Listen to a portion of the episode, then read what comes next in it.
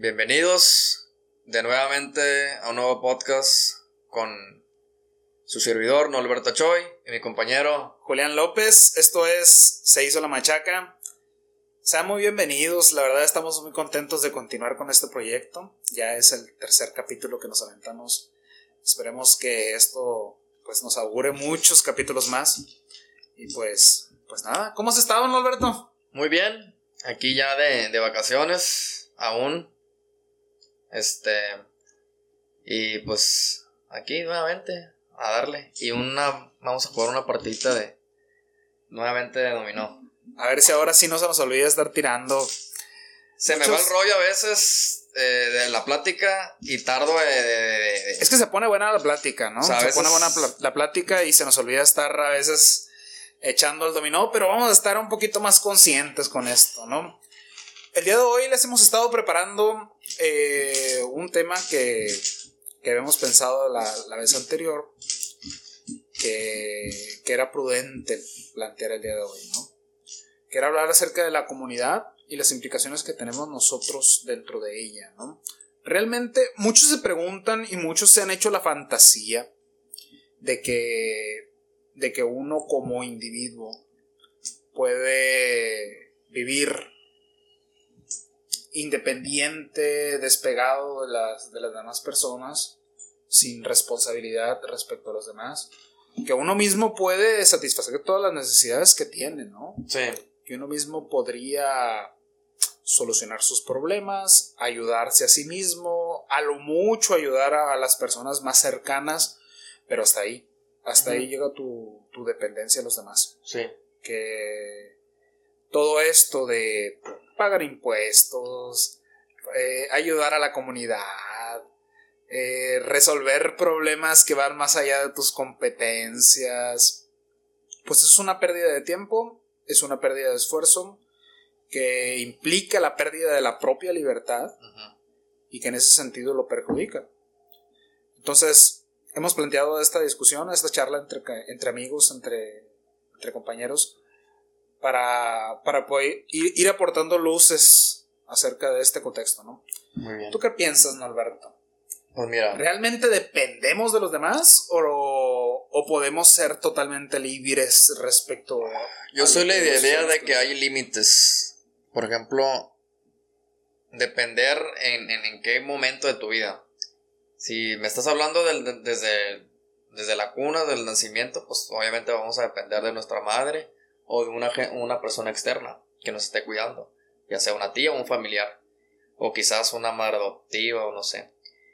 y, y en la educación, siento que en el proceso de la educación desde los, desde temprana edad hasta, no sé, hasta 20, 20 algo, creo que sí necesitamos una autoridad o de perdida una, una serie de consejos, ya sea de nuestros padres o, o de, a ver qué me falta. O de alguien para poder pues seguir un buen, una, un buen curso, ¿no? Porque si... Y para mí eso es una, una dependencia. Este, no sé qué, cómo la veas tú, en el sentido de si realmente tenemos o necesitamos forzosamente de alguien para, para salir adelante o no. imagínate la, la, situación de, que ya eres un adulto, ahorita ya estamos en una situación de que somos adultos realmente necesitas de alguien para, para poder mm, pues, vivir mejor o, o es un vicio que se, que se te presenta, o sea, porque realmente a veces siento que en cierto sentido no necesitamos de los demás, pero en ciertos, en, en, otros, en otros apartados de tu vida siento que sí, de repente sí lo necesitamos, pero el término necesitar o depender, güey, es una palabra muy fuerte porque. Sí, sí, sí. Eh, depender es. No puedo vivir sin ti. Sí, sí, sí. sí o sea, eso ya. Sí entiendo, sí entiendo, la, la, la, la, dicotomía que está planteando, ¿no? Ahí yo sí creo que. que somos seres sociales. O sea, yo creo que, que hasta en la biología, hasta en el aspecto biológico, sí, sí está muy marcado esa diferencia. O sea, si estamos planteando sí, sí partimos desde una base social. Y quizá nuestra. Nuestro ser social más. Más, más, radical, o sea, nuestro ser, nuestro ser social necesita elementos necesariamente nuestra necesidad de realizarse está, está, necesariamente atravesada por el concepto de los otros. O sea, tú realmente por qué trabajas. Puede ser para sobrevivir. Sí. Pero una vez logras obtener ese beneficio básico que es la supervivencia, también buscas, en el sentido más biológico, reproducirte, es decir, encontrar pareja, alguien con quien, compartir tu vida, con quien compartir tus, tus recursos, por decirlo así. Eh, buscas retribuir en cierta medida a quienes te, te, han ayudado, tus padres, etcétera, etcétera. Y también buscas construir una sociedad mejor. Sí. O sea, realmente nuestras posibilidades de trascendencia no son individuales. Pues. Por lo tanto, ahí la sociedad ya se plantea, o la comunidad ya se plantea, como, como ese elemento necesario para que el ser humano pueda existir. O sea, dentro de, de nuestra interacción básica, siempre vamos a necesitar de los otros para poder ser. Porque en el sentido más individualista puedes sobrevivir. Si te viento una isla desierta, vas a ir, vas a conseguir agua, vas a conseguir alimento, puedes construirte un refugio y qué más. Simplemente estás preservando tu vida. Sí. Pero fuera de ello no puedes trascender más. O sea, fuera de ello sí puedes preservar tu vida los 30, 40, 50 años más que puedas vivir. Pero fuera de eso, ¿de qué sirvió tu vida? Pero, qué, pero qué ventaja te puede dar al estar, estar dependiendo de, un, de una sociedad. O sea, ahorita, por ejemplo, yo no puedo conseguir todo mi alimento. Lo puedo comprar. Sí, lo puedes comprar, ¿no? Pero ahorita yo no tengo tierras para sembrarlo. Yo no tengo vacas para sacar el, la piel de la cual puedo construir mis zapatos. Perdón a todos los veganos, disculpen. Eh, yo no tengo, eh, ¿cómo se llama? Todos los recursos para construirme un celular desde el cual puedo estar grabando este, este podcast yo no puedo adquirir realmente todos los elementos necesarios. No, pero estás hablando de una perspectiva de. pues en ese de, producción de bienes. O sea, si eh, alguna persona no lo hace. Ese es uno de los sentidos. Y en ese sentido necesito de la sociedad. Sí lo necesitas, pero yo lo estoy entendiendo como un a, una gente más cercana. De Incluso, incluso en, el aspecto de mi trabajo soy dependiente, dependiente de los demás al momento de consumir mi servicio. Sí, porque, para poder vivir. Bueno, tal, tal vez un resultado, yo entiendo que un resultado a veces de, una, de un empleado o un compañero de, de tu trabajo puede influir en tu, en tu quehacer diario. O sea, mi, si yo cometo un error, te, puedo, te, puede afectar a ti. Sí, sí, sí. Indirectamente. O directamente. O directamente. Ajá, tal vez. Entonces todo está correlacionado a lo que tú, a lo, es, a lo que tú te refieres. Sí. Pero a lo que yo me refiero es que, por ejemplo, vamos a suponer un ejemplo de una pareja este, sentimental.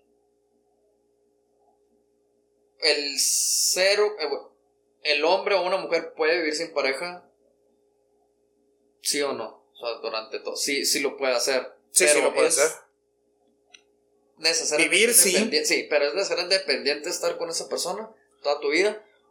¿Es mejor o qué prefieres estar con esa persona o no prefieres? Dependiendo, o sea, si, si con esa pareja tal vez tu vida se está dificultando en, en tener, eh, no sé, porque pueden presentarse problemas en una relación, a como, a como tú lo veas, o sea, pueden tener dificultades de obtener un bien por diferentes ideas, por diferencias que se, que, que, que puedan presentar en la interacción. Entonces, cuando tú estás solo, no tienes esos problemas. No sé si me vas a entender. Sí, obviamente en toda interacción humana va a haber roces, güey. Sí. En toda interacción humana va a haber diferencias. Pero es necesario salvarlo y te gané.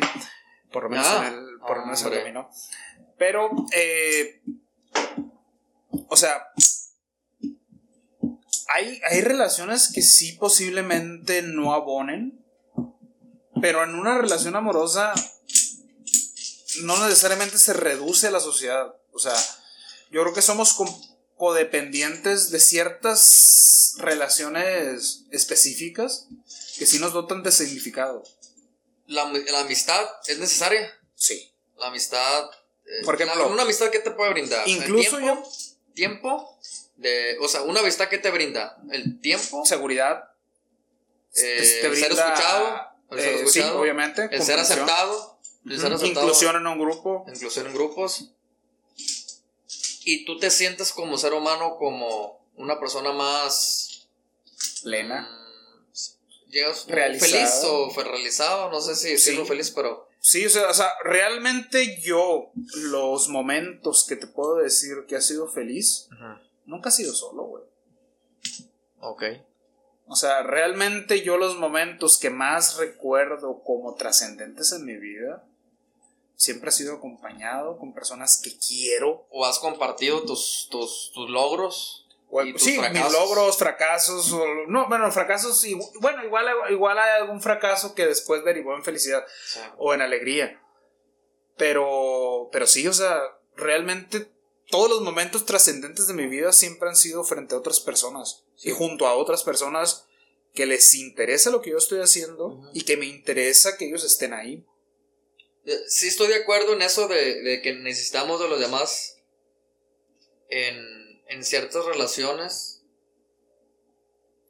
Pues en todas las relaciones. Pero es que en, si son en las- relaciones. en- en cuestiones de, eh, de supervivencia, de sobrevivencia, ahí siento que que no no es no no de- no de- no ocupamos tanto la persona porque puede imagínate qué pasaría si te haces codependiente de tu madre de tu padre en, en el sentido de la de la manutención o sea imagínate que, que toda tu vida tu papá te quiere te quiera mantener y no está mal no no está mal que tu papá te quiera mantener toda tu vida Es- el- está mal que tú lo aceptes, que No, te no. mantenga. tu papá eh, tu papá va imagínate Sí, pues es, es- Él te es va- biológico. O sea, O sea, él va a querer prole- protegerte y no quieres que, que- que Sí, sí, sufras. Pero, y que tú lo, lo- lo tomes como, ah, bueno, pues está bien, a gusto. Me lo tomo como, ay, pues toda la vida voy a estar ma- mantenido. Sí, yo me voy a dedicar a, mi, a mis pasiones, digámoslo así. O sea, yo, no me tengo- voy a preocupar. Yo no tengo ni la mula del 6 Ah. ni la mula del 5. Yo, mm, la mula del 5 ni yo, ¿no? Ok. Eh, la 6-5. 6-5 tampoco. 6, tengo 6, no te voy a decir. Ok. Mula del 4, ahí está la verdad. Este, en ese sentido, ahí estoy de- eh, no estoy de acuerdo que seas, que seas dependiente de, de un ser humano porque te puede idiotizar en ciertos sentidos. O sea, depender de tu papá o tu mamá. Yo creo, yo creo que nuestra sociedad contemporánea, güey, es- tiene un temor muy grande al sentirse vulnerable frente a los otros. Frente a los otros. O sea, Sí. realmente está satanizando mucho el sentirse relacionado a las otras personas y sentirse muy fuertemente dependiente, güey. O sea, nos sentimos muy vulnerables a sentirnos dependientes de alguien porque nuestra sociedad te dice que debes ser individualista, Fuerte. fuerte, capaz, autosustentable. Y eso es sinónimo de... De, de- de vulnerabilidad, de debilidad, de, de ser incapaz, ¿no? Pero sí, pero si, si Pero ¿cuál es el símbolo de seguridad? Fuerte. Dinero, este, dinero. dinero, poder Dinero, económico, poder, poder social, poder Y in- eh, de influencia, estatus. Sí, Todo eso, el ser humano lo, bueno, actualmente uno lo quiere transmitir. lo quiere, lo, no, y lo quiere, y lo lo- quiere y transmitir lo quiere como, presumir. como imagen y presumir, Sí, pero no lo consigues por ti mismo, güey. El estatus te lo dan No. los demás. sí. O sea, tú no puedes adquirir estatus si nadie reconoce que tú tienes estatus. Sí, ocupas una aprobación. Ocupas una aprobación social. Sí. Entonces, en ese sentido, el dinero no lo puedes conseguir si no le puedes vender chingaderas a nadie. Convencer a. A menos que lo heredes, Y ahí, obviamente. y pues. ahí necesitamos. Quizás es el problema, clientes. quizás es el problema de la herencia, lo que platicamos en el podcast anterior. Sí. Cómo tú puedes realmente tener, eh, valorar la riqueza que tienes si la heredaste, pues no la obtuviste, no fue alguien que confió en ti, te digo, aquí te van mis pesos porque confío que tu producto es un producto chingón, es un producto que realmente me convence. Obviamente ahí no hay una validación, pues realmente el dinero te lo dio tu papá, que la vez lo recibió de su abuelo, que subió de su bisabuelo, y viene de generaciones en generaciones, pues. Entonces, igual el estatus. Cuando tú te agarras a madrazos con un cabrón y le demuestras que eres el más fuerte, eres el más fuerte agarrante fregazos. O sea, todo el mundo te reconoce que eres el mejor peleando. Cuando tú eh, demuestras tu inteligencia, obviamente, después de haber demostrado tu inteligencia en un examen, en una prueba, etc., todo el mundo reconoce que tú eres el más inteligente. Ahí ganaste estatus. Ok. Entonces, en un mundo de competencia, ahí tú te lo ganaste. En un mundo de herencia, no. Y el mundo contemporáneo, el problema es que ha perdido ha perdido la concepción de este origen del estatus, pues realmente las personas que ahorita gozan del estatus muchas veces no se lo ganaron ellas, lo recibieron sin merecer. ¿Y para ti qué es ser una persona honorable y respetada en, los tiempos actuales? O sea, para ti qué es, qué, sería para ti? Porque puede que llegues a ser una persona eh, respetable, honorable, pero pobre.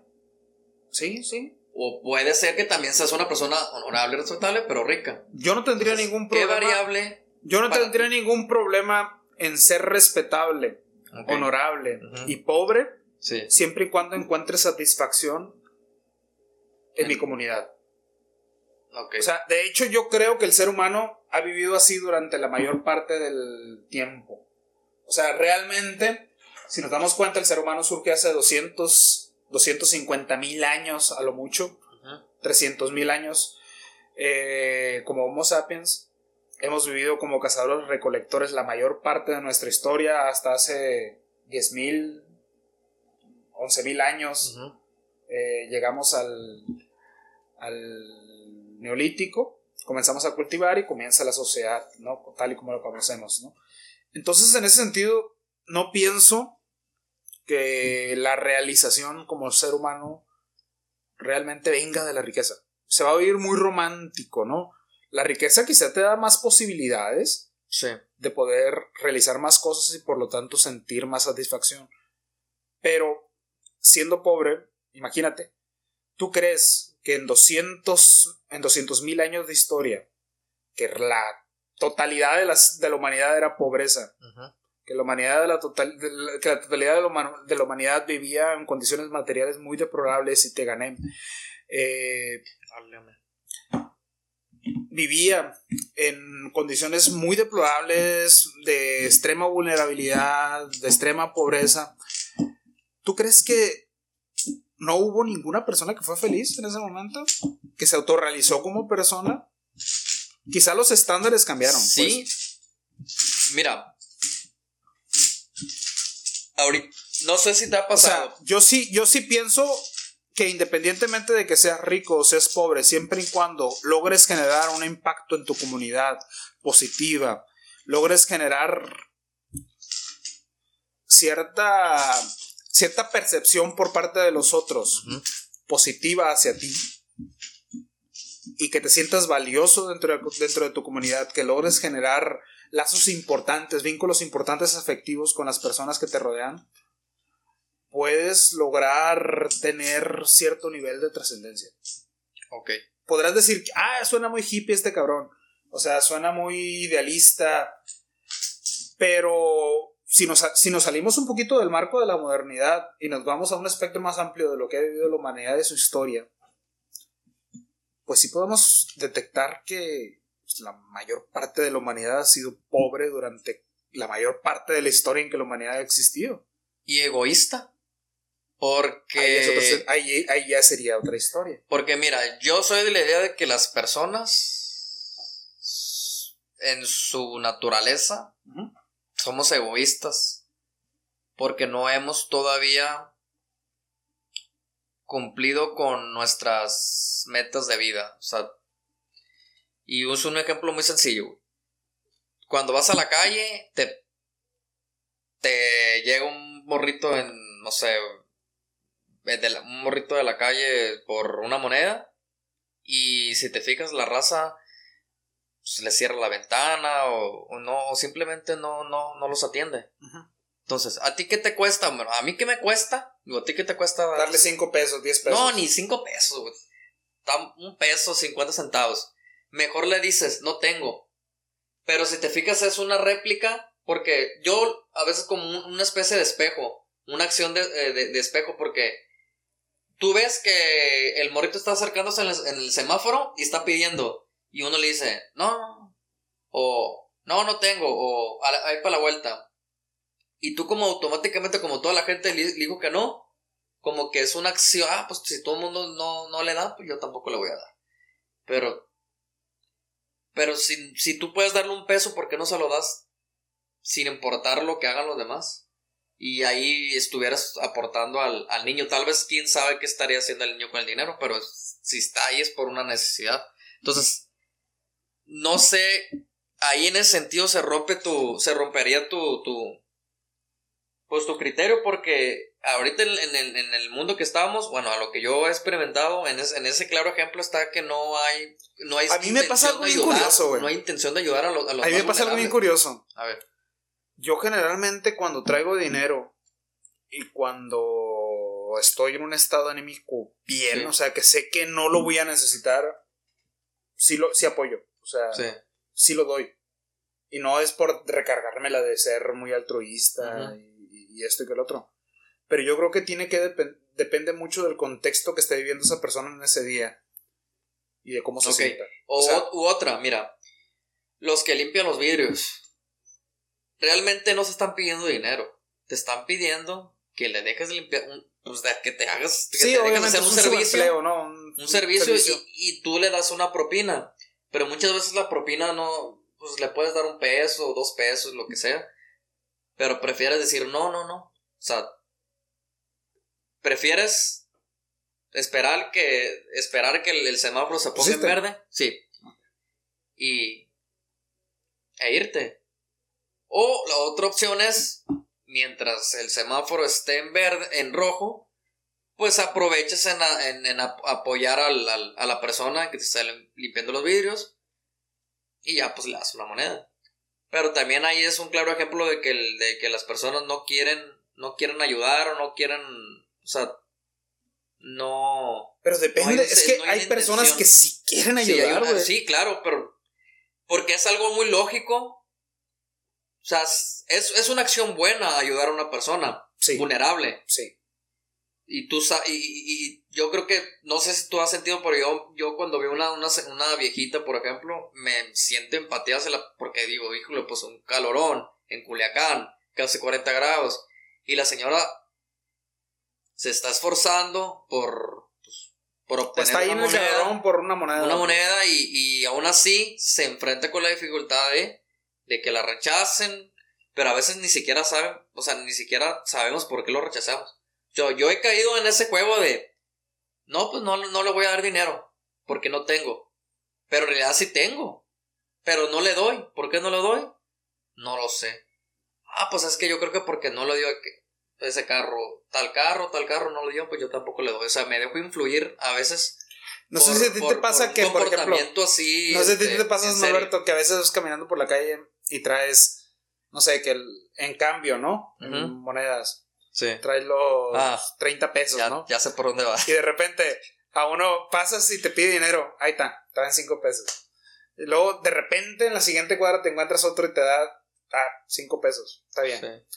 Luego de repente a otro, ahí te van otros 5 pesos y otros 5 pesos y ya te quedan 10. Sí. Chingue su madre, me quedan 11.50. Me ha pasado, todo lo que traigo para el camión, güey. Me ha pasado en, en, en, en, sí ya valió madre, o sea, y ya, y ya ahí sí se detiene tu. Sí, ahí se me detiene, pero es porque ya no tengo, güey. Porque ya lo. No, sí tienes. No, tengo, pero lo. Tienes, pero la otra opción es. O te doy cinco pesos a ti y cinco pesos al próximo que me voy a pedir y me voy a ir caminando a mi casa. Pero no lo vas a hacer.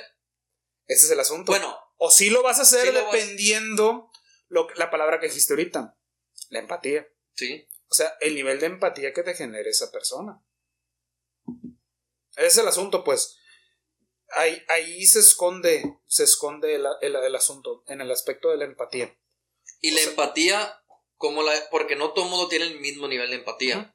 ¿Cómo puedes desarrollar esa, ese sentimiento o esa, sí, pues eh, esa empatía desde, desde temprana edad? O ya lo traes contigo mismo. Yo creo que la, O- la, la empatía te la va generando tu, tu misma experiencia, tu misma... Tu misma ya valiste, madre. Válgame. en las dos cabillas. Se me hace que nos, me estoy brincando pasos. Estoy dejando ganar. Ah, te la tira de macizo, morro. Sale. A ver, revuélvele tú, porque luego vas a decir que yo estoy agarrando las piezas que. Son siete, ¿no? son siete. Sí, pues como te digo, no. Si la misma empatía se, se, se- es característica natural del ser humano o la desarrollas con una educación o. o, o, o cómo la ves. No, yo, yo digo que la empatía viene, viene de fábrica. Ah, O sea, de fábrica, de ya sí, de, pero no con todos. de agencia. Sí, no con todos. O sea, si tú estás ayudándole a tu papá. Por ejemplo, tú has comentado que le gusta que, que tu papá, por ejemplo, se ponen a echarle mecánica del carro. Sí. y todo. Tu papá se lastima un dedo. Ah, se lastima y ves a un sangrero, ¿no?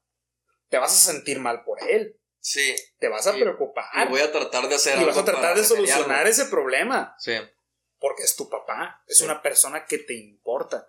Es una persona a la, que, a la que aprecias y que sabes que cualquier daño que le pase a él, Ujú.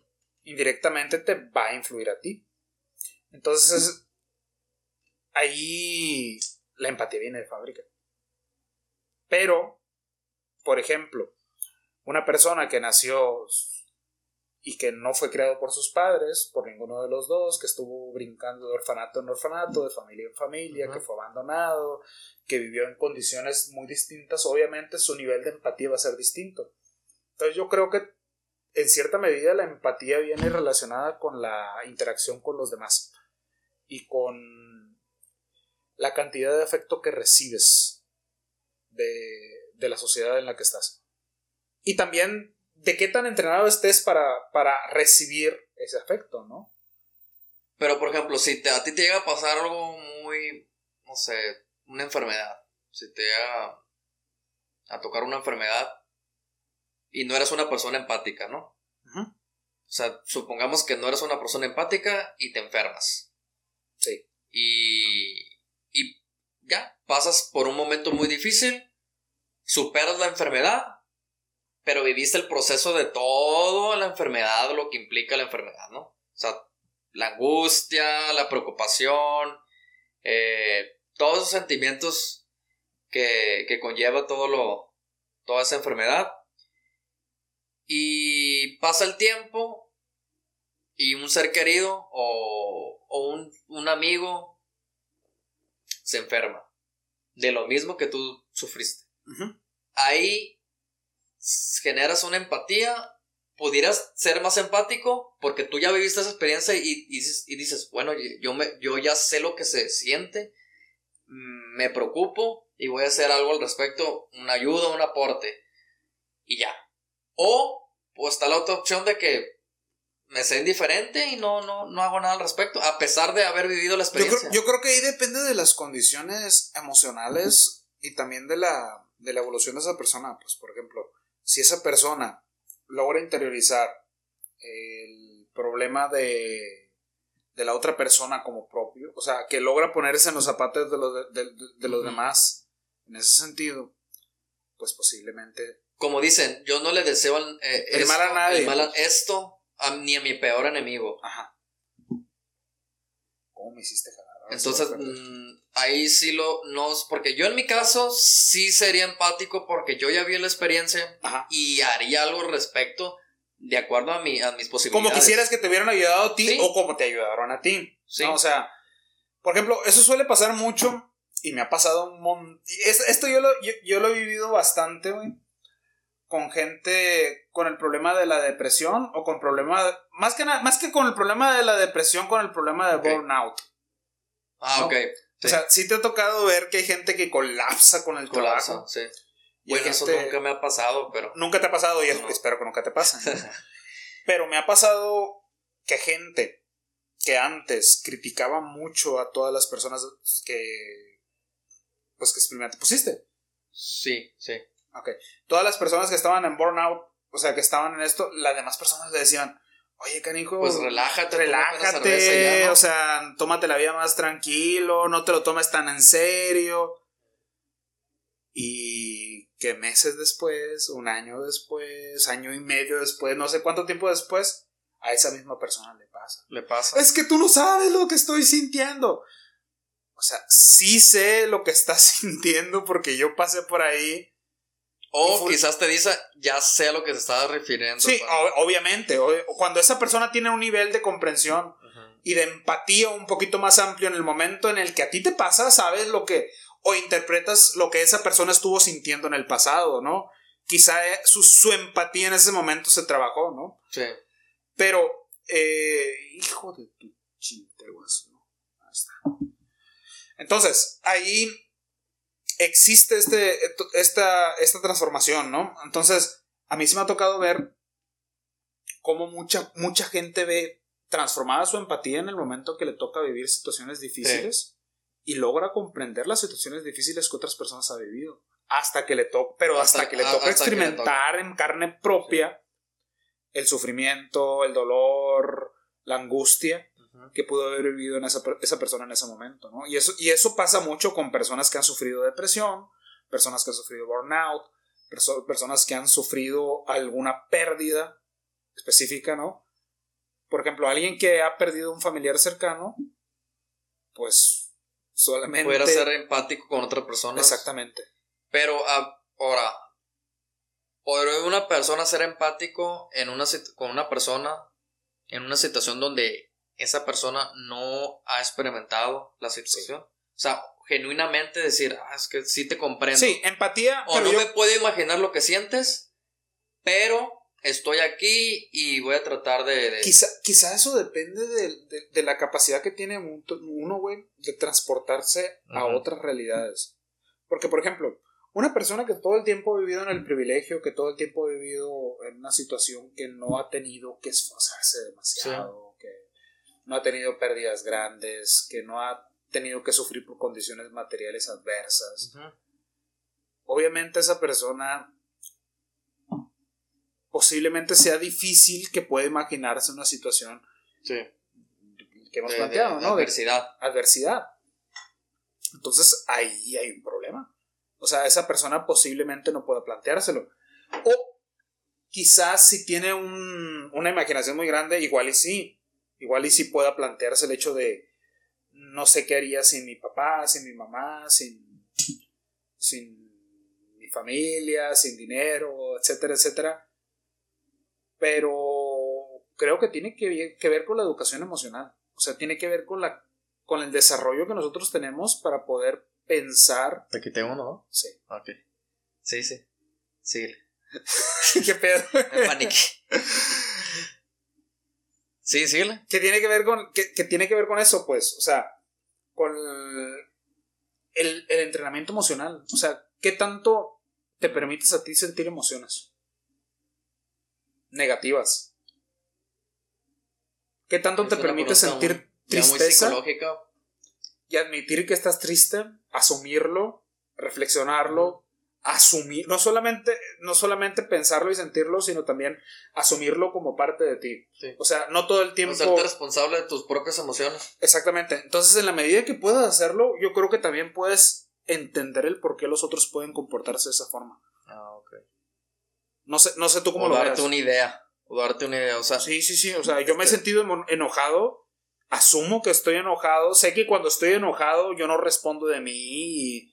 No por sé. ejemplo, mira, tú, tus papás viven, ¿no? Sí. Mis papás viven.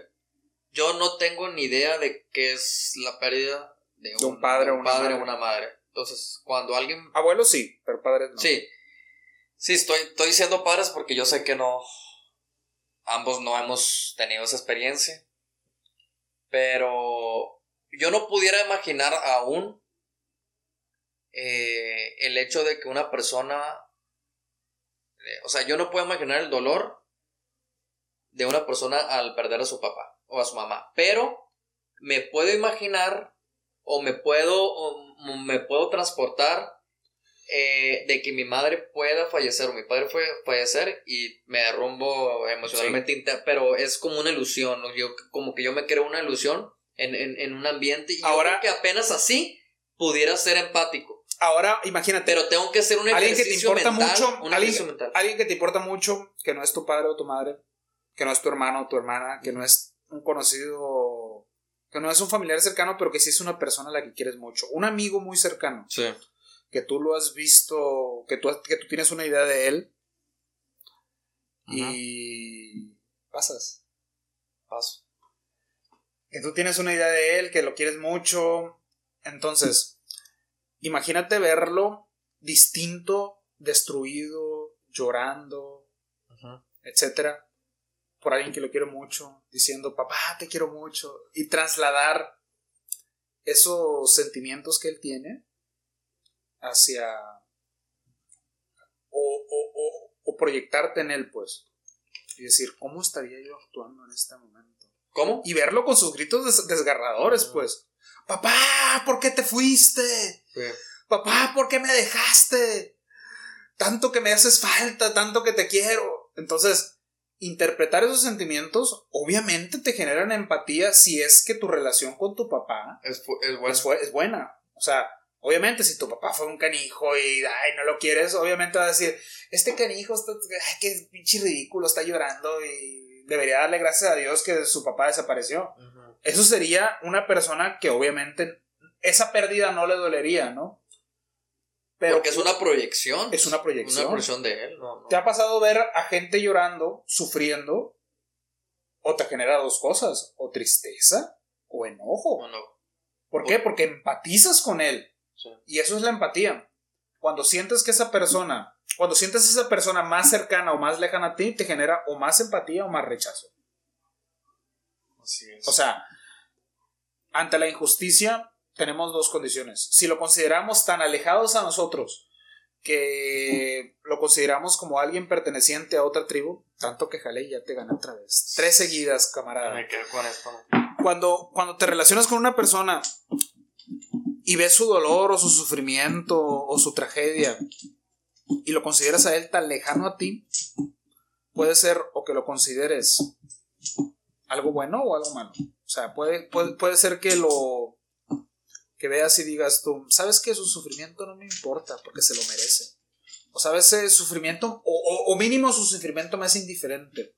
¿Por qué? Porque lo consideras alguien tan alejado a ti alguien con tantas características tan diferentes a ti, que posiblemente su sufrimiento hasta te sea... Te comentaba, pues, o sea, la empatía viene, viene de, esa relación. O sea, viene de cuando la persona te puede transmitir ciertos sentimientos en los que tú te puedes sentir proyectado, identificado.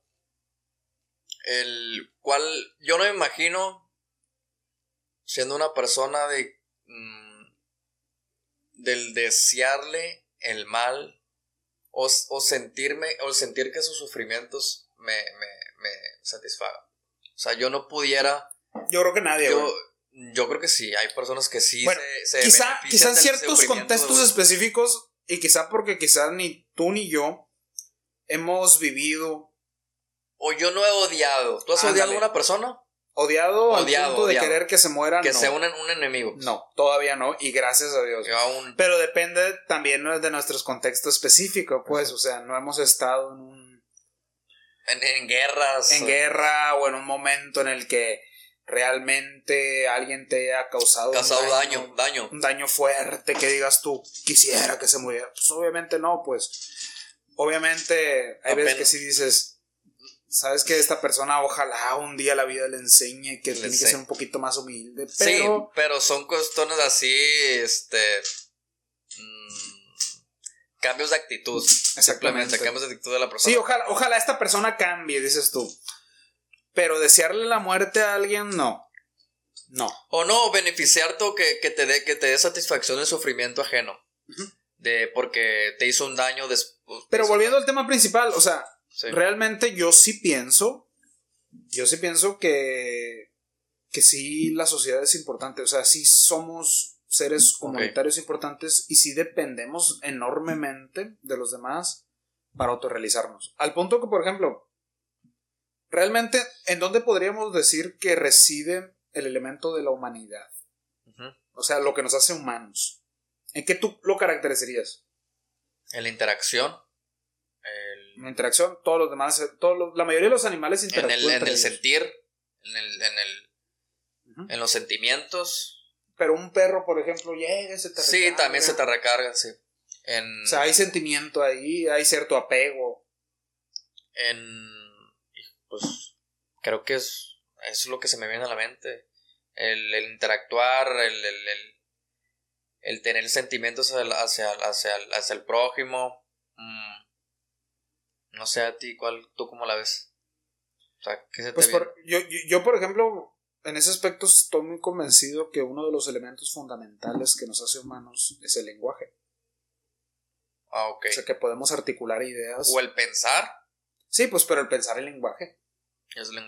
O sea, ¿con qué piensas? pues? Transmitirlo, transmitir tu, tu, No, tu- incluso dentro de ti, cuando tú estás quemándole el coco, estás pensando con palabras. No Sí, estás, no estás es. simplemente pensando con ideas puras, con imágenes, con sonidos. A me- es, o- es tu voz interna. es tu voz interna y hay lenguaje ahí, pues. Entonces, en ese sentido, el lenguaje nos hace humanos y el lenguaje no es una característica que la naturaleza nos dé de forma de ya de fábrica, pues que nos dé de, de forma preestablecida, sino es algo que es aprendido. Sí. El lenguaje es algo que Es nos algo adquirido. y en ese lenguaje, en esa enseñanza, pues viene todo lo que conlleva el hecho de pertenecer a una sociedad. Y dependes de una persona para aprender el lenguaje. Sí, por depende sí de mismo, otro. por sí mismo. Tú no puedes enseñarte el lenguaje. ¿Qué pasaría si una persona eh, eh, Ese es- una- nace, nace y la encierras? Es un experimento muy raro. Ya han hecho, ¿no? Experimentos que, que, que, que- No lo, no lo han hecho, pero ha habido, ha habido casos de los niños ferales, güey. Perales. Ferales, con F. Ah, ok. Eh, niños ferales que, por ejemplo, fueron abandonados o, o fueron o se perdieron a edad pues muy muy temprana de bebés y fueron criados o por lobos por animales, etcétera Órale. y socializan como esos animales, o sea, viven dentro de esa de ese espectro. Como por ejemplo Tarzán. Como un tarzán, Tarzán. un tarzán. Ah, ¿Existiría, tú crees que ese comportamiento de, de estar imitando Sí. a, a la... No, no, no, no es que crea, es que han existido. Han existido casos de niños que han sido creados por animales y que en ese sentido pues no, no pueden socializar después como seres humanos. Y al parecer hay una edad límite para aprender el lenguaje. Ok. O sea, el lenguaje humano. Hay una edad límite en la que si no aprendes lenguaje dentro de estos no sé son los 5 primero tres. ah, sí, 3, 5 años, no recuerdo más o menos cuál es Se el te límite. dificulta. No, es que ya no lo puedes ¿Ya no, no lo aprendes? Ya no lo aprendes. Por eso se nos dificulta aprender idiomas de grandes.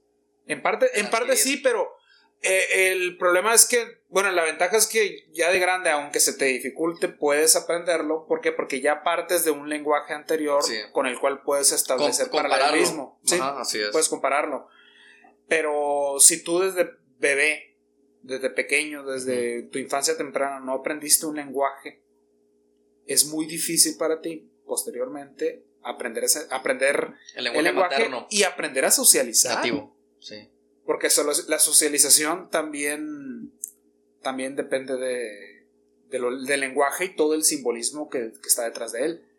O sea, quizá los elementos que no se pierden son el apego, los, lo más básico, pues, los instintos Entonces- más básicos, apego, no digo cariño o amor, pero sí apego, o sea, sentir apego hacia, hacia otro ser, eh, el, el odio, el sentir ira, Sí. quizá el sentir tristeza, todos esos sentimientos posiblemente sean difíciles que se pierdan. Entonces, por ejemplo, eh, ya ves que en la, en la escuela hay, hay muchachos que... Debería haber comprado un boleto de lotería, ¿Por qué? porque hoy traigo suerte. Ah, ya terminaste. Bueno, y te iba a comentar que ya ves que hay personas, los introvertidos, las personas introvertidas, típicos muchachos que están en la escuela, eh, se sientan en, por no sé, eh, aislados de la, de la, de, los, de, las, de, los, de, las clases, de, los, de los grupos. Y estas personas, si te fijas, ¿qué tendencias tienes? Tendencias depresivas, tendencias eh, de, de inseguridad, porque no tienen la capacidad de, socializar con las personas. Y en cambio las personas que socializan, si te fijas, si te fijas son más alegres, tienden a, a, ser más, mm. más seguros de sí mismos. No sé si tenga que ver con esa relación de, tener la necesidad de interactuar con... ¿Quién sabe, eh? Con las personas. no todas las personas que socializan tienen una vida más estable no todas las personas que son extrovertidas tienden a, a, ser, más felices. A ser más felices. O sea, a veces hay algo que se llama sobrecompensación. Que hay personas que sus carencias intentan sobrecompensarlas eh, pues poniendo más énfasis o más energía en una actividad. Por ejemplo, el típico vato que anda en el carro todo pulmón ahí con, metiéndole gas a todo, eh, con la música a todo volumen, obviamente está intentando sobrecompensar algo. Alguna inseguridad. O el, el, güey que, que la acelera. Sí, pues obviamente se quiere sentir mejor. Entonces, en ese sentido, está intentando sobrecompensar algo. Está intentando suplir alguna carencia que tiene. Entonces, no todas las personas que son muy sociables son personas que son sanas. Hay personas que en ese aspecto también tienen relaciones negativas. Una persona que es, que, es sana generalmente tiende, tiende a ser más moderada en todo. Mm. Tanto más socializa bien, eh, más equilibrado, con relaciones más estables, pero también tiene que ver con la naturaleza de su educación. Hay personas que han tenido una educación más conservadora, tienen una familia estable y posiblemente no sean tan extrovertidos. Hay personas que tienen una educación más liberal, más dicharachera, en su familia todos platican, pero hay problemas y problemas fuertes. Sí. Entonces, en ese sentido, no necesariamente aquellas personas que son más populares o más o más o más abiertas. Pero yo me refería a, esas, esas personas que, que, eran los emos. Ajá. Los emos en las, en las, en las escuelas. De esos que se, que se mantenían alejados de los, de los, del grupito. Del grupito. Eh, no hablaban con muchas personas, eran muy... Eh, no se desenfocaban en sus, en sus, dibujos o cualquier otra cosa que los mantuviera este, entretenidos. No sé si es sano al estar así con ese comportamiento o, eh, o, tratar de socializar. Pero es que también, no, no, sé si te fijas que casi todas estas, estas actitudes o actividades eh, de emos, de apartarse, se dan mucho en el ámbito de la adolescencia. Sí. O sea, son generalmente en ese lapso. Y es porque en ese momento, tanto esa persona como el resto de las personas que le rodean, todos los demás muchachos, pues están viviendo una etapa de desestabilización emocional. O sea, están apenas construyendo su personalidad. Están apenas integrando aspectos positivos a su, a su vida. Entonces, en ese momento, no sé tú cómo te acuerdes, cómo, cómo fue esa época. Yo en mi, yo... Pero la mayor parte de las personas están sumamente desorientadas. Yo en mi, en mi adolescencia yo recuerdo que nunca tuve un... O sea, yo que me acuerde, o que haya estado consciente, nunca estuve consciente de tener un desequilibrio emocional o de alguna inseguridad de mi personalidad. O sea, yo siempre supe... Ah, no. Es no, que, es que, no es que quiera decir que... Es que el desequilibrio uno nunca es consciente. Es lo que te digo, yo, yo nunca fui consciente. Bueno, no, no, no digo uno, nunca es consciente. Obviamente hay momentos en los que sí es consciente que sabes que, oye, sí estoy mal, necesito ayuda. Posiblemente sí me pude haber sentido mal. Pero no en ese momento no eras consciente de, qué estaba, de qué te estaba pasando. Tal vez en ese momento no estaba consciente. Es que imagínate, güey. O sea, en la adolescencia sufren tantos cambios, sufrimos tantos cambios todos, hormonales, corporales. En ese momento, de pronto, de 10, 12 años, de, ser un niño, Un niño. lampiño, etcétera, te salen pelos por todos lados, de repente ya eres grandote, gordo, Sí. flaco, eh, de repente te sale barba, de repente te crece la nariz, de repente ya Te cambia la voz. te cambia la voz, o sea, estás realmente sufriendo cambios enormes y te volví a ganar. Con un- Eh, güey, traigo suerte, no, No, hombre, no, hombre. Está haciendo trampa, yo creo. Ah, pues revuélvele, Yo creo, que, tú. yo creo que en la siguiente te voy a ganar. Entonces, Ahora sí. uno, uno está sufriendo tantos cambios, güey, en ese momento que... Que no hayas donde, donde, donde Sí. focalizarte. No, no, es Te que entran chingazos por todos lados. no hay esa estabilidad y son varios años en los que no hay una estabilidad y cada día es diferente al otro. Sí. Ya una vez llegas a una etapa madura, parece que todos los días son iguales. Sí, se está Parece que los cambios son cada vez menos radicales. güey. Y el tiempo se vuelve más. Siento que más rápido, ¿no? Sí. Sí, no, o sea, pasa no el tiempo más no rápido. No experimentas nada nuevo y, y sientes que, que la vida se te va. Por eso dicen, después de los, de los, de los 25 ya valió madre. Es como el tobogán que el del meme. Yo diría que después de, de, los, de los 25, después de los 25 llega el 26 y en un cerrar, en un abrir y cerrar de ojos ya tienes 40. güey. Ajá. Así.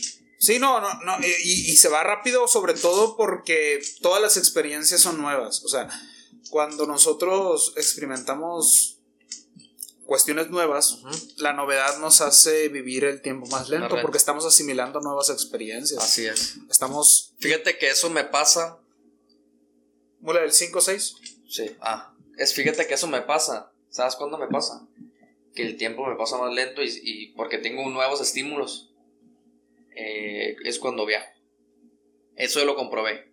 Cuando viajo y conozco nuevos lugares, siento que cada minuto que pasa pasa, pasa lento. Cuando viajo o cuando empiezo a hacer nuevas actividades también me pasa. O sea, Sí. cuando empiezo a leer gente que nunca había leído, cuando empiezo a conocer ideas que nunca había leído, me pasa el tiempo muy lento. Muy lento. muy lento.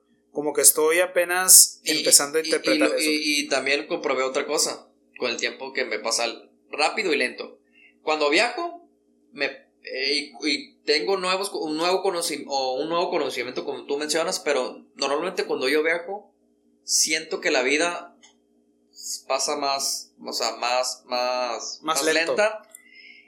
Y en ahorita precisamente el- en el 2000, en el último año 2020 cuando surgió esta pandemia se me fue en ¿Cuál es? Se me fue en putiza el año porque me la pasé viendo pues, Series. series, güey, o jugando videojuegos, eh, que estudiando un- en- para el TKT y y ya, güey, o sea, y estar encerrado en la casa. Son prácticas, estar encerrado en la casa, estar viendo TV, estar jugando videojuegos son prácticas habituales.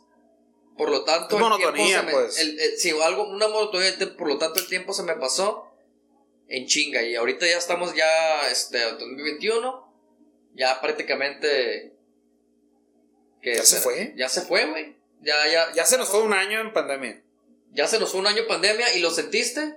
Pues no. No. Entonces, imagínate que este año lo hubieras pasado tomando nuevos hábitos o, o conociendo nuevos lugares. El tiempo, güey, tu, tu cerebro como que lo hubiera interpretado como que hubiera- hubieras vivido más tiempo. Imagínate, güey, del- Como la cámara del tiempo. de Imagínate, güey, toda esta gente de la prehistoria, Sí. Y- no, hombre, los güey. cazadores recolectores que se estaban moviendo de un lugar, haz de cuenta que de repente nacieron en África, eh, se movieron Sí. a Medio Oriente y de Medio Oriente eh, pasaron a Asia. de- en la India, por ejemplo, ¿Cuál- cuál siguieron avanzando y se murieron en China, güey. Sí. O sea, naciste en África y te moriste en China caminando y toda tu vida viviste en un lugar distinto. No, Y te moriste a los 45 Los años. 45. Obviamente, quizá estas personas vivieron una cantidad de experiencias y de estímulos totalmente distinta a la que nosotros podríamos vivir en 80 años, ¿no? Quizás ellos vivieron, sintieron que vivieron mucho, Ajá. a pesar de que hayan muerto a los 45, por todo el que cada minuto, güey, imagínate que cada minuto ustedes que estabas pendiente de que un pinche león no te, no te comiera. E imagínate, por ejemplo, tú ahorita, volviendo al tema de la comunidad, que es el tema del podcast, ¿no? Ujú. O sea, imagínate, tú conoces un montón de gente en la ciudad en la que vives Sí. día a día. O sea, puedes encontrarte con una persona en el banco, en el súper, en el abarrote, eh, saliendo de tu casa, gente que a la que ni siquiera conoces, pues, que cruzas palabras con ellos, que los conoces. Pero puede ser que todas esas personas te aporten en cierta medida un estímulo similar. Son personas iguales. Pero imagínate encontrarte después de 10 años de no haberte encontrado con otra tribu diferente a la tuya en mucho tiempo. O sea, 10 años, encontrarte con alguien encontrarte con cinco personas, diez personas distintas a, las que has visto durante toda tu vida, era un evento, güey, eh, totalmente trascendente, pues. Era, era encontrarte con, con alguien realmente importante, realmente que podría cambiar tu vida. E, eso pasa con muchos con los extranjeros. A mí me ha pasado que conozco eh, veo personas extranjeras como un, un neozelandés o un canadiense. De, entrada me impacta. Porque es diferente a mí. Eh, físicamente. Eh, culturalmente, en idioma, en, todo. Entonces es algo que me impacta. No precisamente porque, porque por el hecho de ser canadiense, no simplemente porque es algo es algo diferente, veo algo diferente. Y yo tengo un amigo que, es, que se fue a trabajar a, a Nueva Zelanda, creo que sí, fue a Nueva Zelanda. Y era un chico que allá era una persona exótica. O sea, Obviamente, era una persona exótica y tenía chingo de pegue. ¿Chingo de pegue? Era como el Ricky Martin, güey, de, se sentía el Ricky Martin. De Nueva Zelanda. De Nueva Zelanda, porque todas las viejas ahí estaban tirando el rollo. Vuelve aquí es Alguien normal, ¿no? Simple mortal, güey. Culichi eh, promedio. Quedó con la sensación de que se acostumbró a, ser siempre el centro, de, atención, y cuando vuelve aquí, pues vuelve a la realidad. O sea, sin, realmente sí sintió el cambio brusco. Entonces, allá se sentía, digámoslo así, involucrado o aceptado mejor o mayor socialmente por, por, por ser una persona exótica, por, porque culturalmente era muy distinto. Y sabes bien que la cultura mexicana es, una, es una tradición, es una cultura muy fuerte, güey. si tú te vas a otro país, güey, cualquier país, hasta de Latinoamérica, vas a impactar. Oye, güey, ¿no será que esta, esta, esta afición que tiene tanto nuestra generación por el viaje venga de esa necesidad de autofirmar su, propia, su propio ego? O sea, su propio ego. Al, estar en otro lugar te sientes diferente, la gente te trata diferente, te sientes especial. Entonces nuestra, nuestra generación es adicta a estar viajando. Pero, adicta a estarse, a estarse pero viajando, pa, eh, si te quieres mantener en un país, ahí sí te la compro. Pero yo, hay yo me refiero nomás a conocer lugares, güey. Ah, no, tú, tú sí, pues. Estímulos visuales. Sí, pero, pero realmente cuánto viajas, pues, o sea, tú viajas. Pues, viajo cada. O sea, cada, vez que te da, que te da la oportunidad, o sea, cada vez que puedas.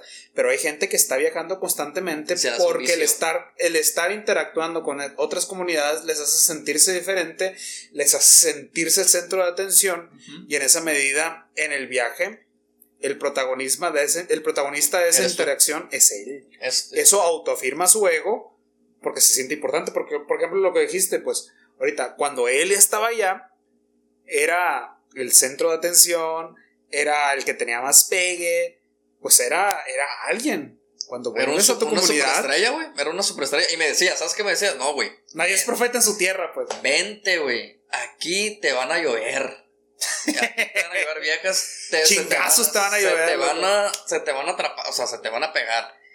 Yo me he quedado a hacer así.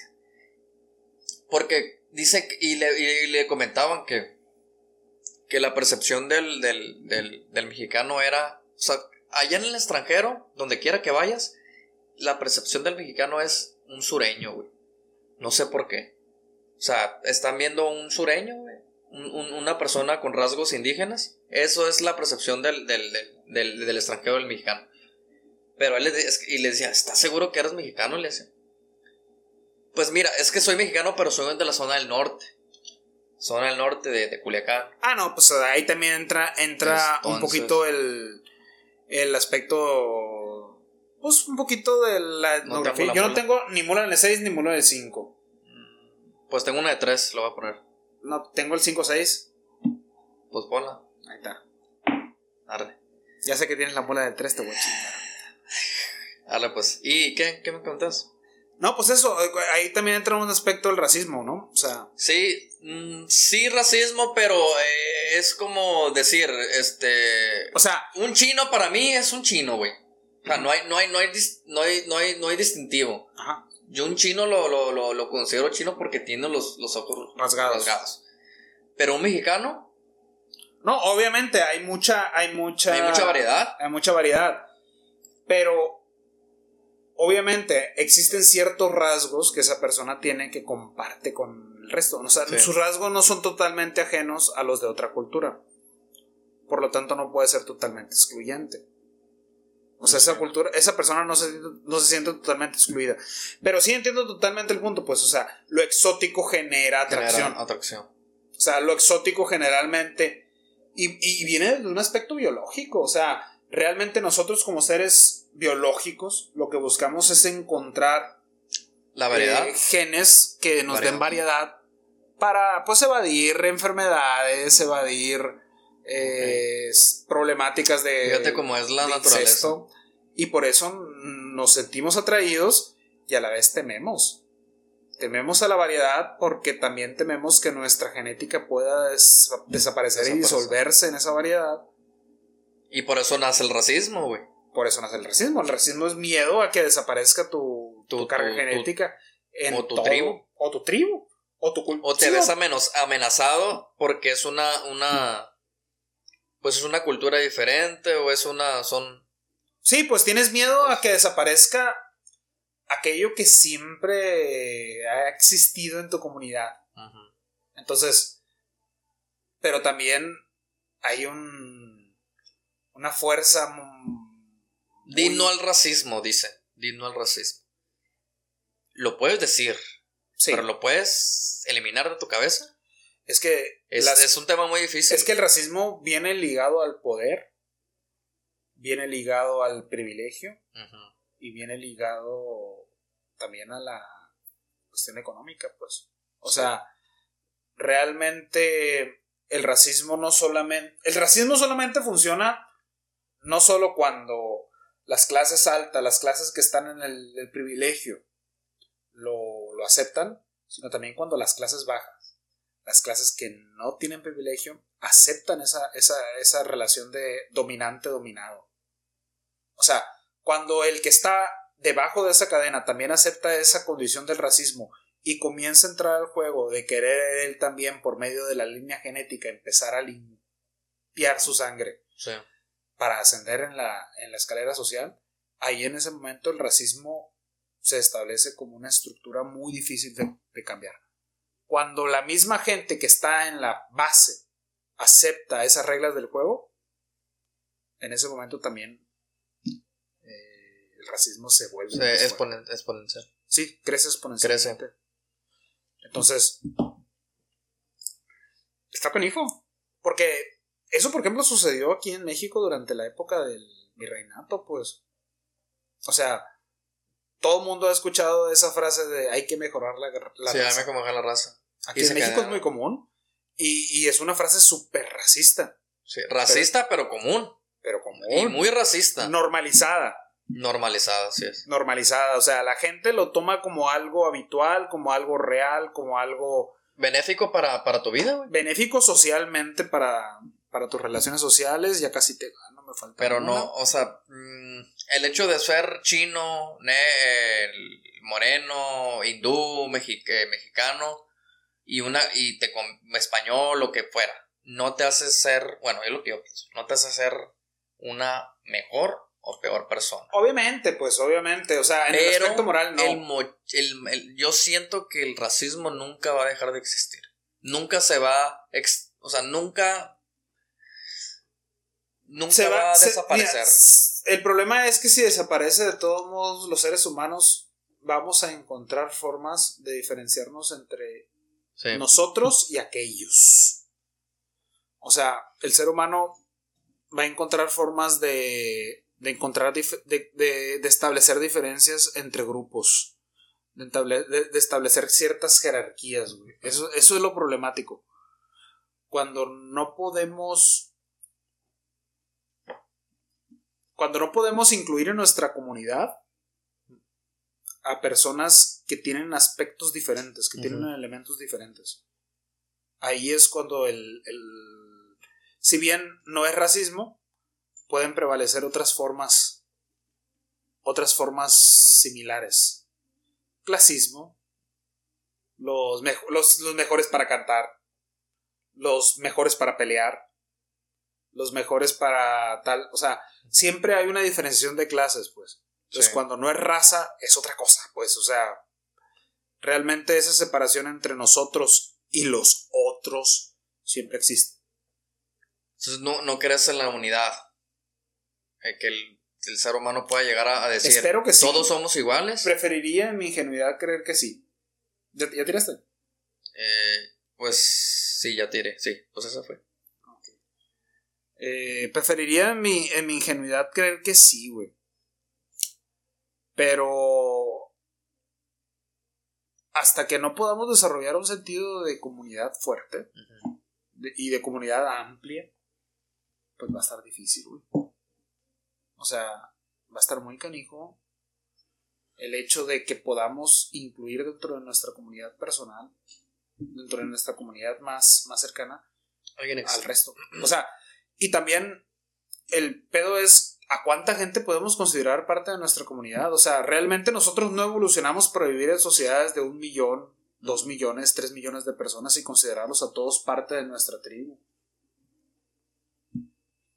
Realmente evolucionamos para vivir con 20, 30, 40, 50, 100 personas a lo máximo y considerar a estas personas como elementos fundamentales de nuestra tribu, de nuestra sociedad quizá no estamos configurados para incluirnos a todos. Pero también... Sí, estaría buena una buena... ¿Qué? ¿Cuánto te queda? ¿Cuál? ¿Cuántos te quedan? ¿Dos? Dos, dos pero... Acabo de, Ya me vas a ganar ahorita. Estaría pues canijo, güey. Es un tema muy complicado, el racismo no, más que nada, más, más que el racismo, yo creo que viene, yo, creo que es un tema que, tiene que ver con la alteridad y la cuestión de la empatía. Porque con quién, a quién consideras el otro, alguien que es totalmente diferente a ti y no tiene nada que ver contigo, y a quién consideras... Eh, eso, ya, eso ya depende de, cada persona. Sí. Porque para mí puede ser una, una persona buena el, el... Incluso yo en cualquier momento puedo pasar a ser el otro para ti. Sí. O sea, el otro y alguien que no tiene nada que ver contigo y alguien que no te importa para nada, en cualquier momento podría pasar a ser esa persona. O sea, en el momento en que tú o que ocurra un, evento que nos transgreda, que nos rompa, que nos separe a tal punto de que tú y yo no tenemos nada que ver, en ese momento se rompe nuestra relación y en ese momento yo no importo para ti. O sea. Así de fácil. Así de fácil. O sea, así de sencillo. Y en, y en ese momento yo paso realmente a ser alguien. Que segundo plano. Un segundo plano totalmente. Y eso. Eso es cuando sucede. Si no racismo, por lo menos algo similar. Una separación, un rompimiento total. Ya no eres parte de mi tribu, ya no eres parte de mi. Una traición. Ya no me importas, pues. como, como persona. Entonces, está muy canijo en esta sociedad contemporánea cómo concebimos la comunidad. O sea, realmente quiénes son con nuestra comunidad, realmente qué tanto dependemos de la sociedad y de nuestra comunidad. Yo sí creo esencialmente que, que, nos debemos y que dependemos de la comunidad. O sea, yo no podría vivir sin las personas a las que amo y sin las personas que me aman. Yo no sé qué, qué haría, pues hay algo que se llama la adaptación. Yo sí creo que el ser humano, a pesar del, Ah, no, te puedes adaptar. Sí, o sea, no, o sea ¿qué Pero te queda? ¿con qué calidad de vida y cuánto tiempo? O sea... Porque tú sabes que el ser humano durante toda la historia, me imagino, que se ha ido adaptando bajo la, a, ante las adversidades. y, y, no le quedó otra. y, es el instinto de, de, sobrevivir o de o, adaptas o mueres. en este caso dices, yo no me veo como... No te imaginas cómo porque ya tienes esa digamos, esa satisfacción de, de, de, estar con tu familia o, o, o, interactuar con tus amigos, pero en el momento que ellos, no sé, que, no sé, pase una, un apocalipsis zombie, imagínate que todos tus amigos, todos tus familiares desaparecieron y quedaste solo. Entonces, no te queda otra más que adaptarte, güey, o, o pegarte un tiro. Sí, pero si estás solo, ¿realmente eso es calidad de vida o es mera supervivencia? Pues sí, o sea, bueno, en mi... Podrías sobrevivir y mantener tu vida. Pero ahora, eso, eso porque ya lo probaste. Ya probaste la, la, la, el estar con una persona o ya interactuaste con las personas porque eso ya lo viviste. Sí, pero... Pero imagínate una persona que nunca lo haya vivido. Pero como ¿qué persona puede ser humana si nunca ha vivido la interacción humana? Esa es otra buena pregunta. O sea, volvemos al tema de los niños ferales, pues. O sea, una persona que nunca convivió con otra persona, no adquirió lenguaje, no adquirió, no adquirió valores, eh, y te volvía a ganar, compañero, y después de que jalé un montón. O sea, una persona que siempre ha vivido en nuestra sociedad eh, en la que en la que nunca convivió con otras personas, nunca recibió valores, nunca interactuó, nunca recibió los aspectos que nos hacen humanos, ¿no? Cultura, sociedad, eh, lenguaje, eh, arte, etc. Obviamente esa persona pues tiene su vida animal, ciertos apegos, ciertos instintos, puede sentir tristeza, puede sentir cierta ira, pero puede racionalizarla, puede trascender esa ira, puede encontrarle significado a esa ira, puede transmitirla a otros medios. O sea, ya no es humano. Entonces, en ese sentido, hasta tu misma, hasta la misma trascendencia de tu dolor y tu sufrimiento, te lo dan los demás. En el sentido en que los demás te transmiten. No es una persona civilizada. Sí, no, no, es una obviamente, no es una, no, es una persona que pertenece al ámbito del humano, pues. la civilización produce humanos. Y la civilización se da a través de la socialización. Está canijo el tema. Y sería bueno tratarlo en otro podcast, ¿no? Ver, ver los experimentos. Sí, si quieres, en, un, en un podcast más futuro, eh, planteamos experimentos sociales que han hecho sobre. sobre Hubo un este experimento que, ruso, no sé si lo escuchaste, sobre el, el, no dormir. Ah, sí. ¿Qué pasa el, el, con el ser humano cuando no duerme durante cuando, una Sí, cuando. Cuando tienes privado el sueño y que comienzas a. Ya empezaron a hacerte a convertirte en un animal prácticamente o con instintos destructivos, autodestructivos.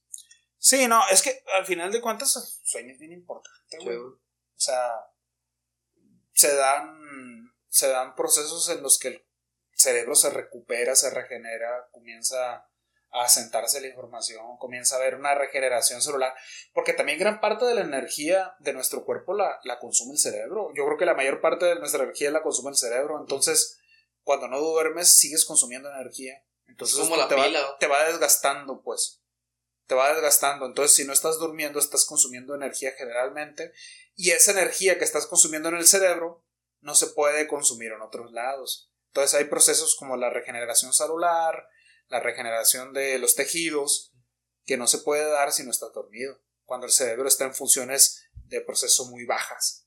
Hay una película muy buena donde se el club de la pelea que trata más o menos sobre, sobre el sueño. No sé si lo, si lo has escuchado. Que está Brad Pitt y el. Creo que el otro actor, un, un actor bueno, pero no. Esa película está muy buena. Cuando ya empiezas, cuando no tiene. Bueno, no, no es que no duerma, pero sí tiene insuficiencia del, del sueño. Creíamos toca dormir. Es que la, la primera característica de la depresión, güey, y de los problemas psiquiátricos es no dormir. No dormir. O sea, lo primero que te recomiendan cuando te tratan psiquiátricamente es ponerte ansiolíticos y ponerte... sí, eh, para, para, dormir, pues, o sea... Porque al final de cuentas necesitas regular tus procesos biológicos para funcionar correctamente. Pues si quieres cortamos el podcast aquí, Sí, ¿no? pues ya. Duerman, a toda la gente que nos está escuchando, principal consejo que le podemos dar, duerman bien. Eh, yo sigo considerando que la sociedad es importante y nos brinda gran parte de lo que somos. Nuestro compañero Yo Norberto comparto en ciertos apartados. sigue un poquito ahí en debate con esa cuestión. Y pues nada, ¿no? Muchísimas gracias por su apoyo, muchísimas gracias por todo lo que, lo que nos están apoyando, aquellos que nos están apoyando, ya saben. Eh, pues suscríbanse, denle like si les gusta, propongan temas eh, en la caja de comentarios si quieren que hablemos de algo. Aceptamos críticas positivas, negativas y pues nada, ¿no? Estamos aquí para todos aquellos que quieran eh, pues brindarnos su opinión, ¿no? Entonces, pues nada, muchas gracias por todo. Muchas gracias, Norberto. Muchas gracias y pues a darle al siguiente podcast sobre los temas de que se plantearon ahorita. Pues nada, ¿no? Muchas gracias, nos despedimos. Esto fue Se hizo la machaca. Hasta luego.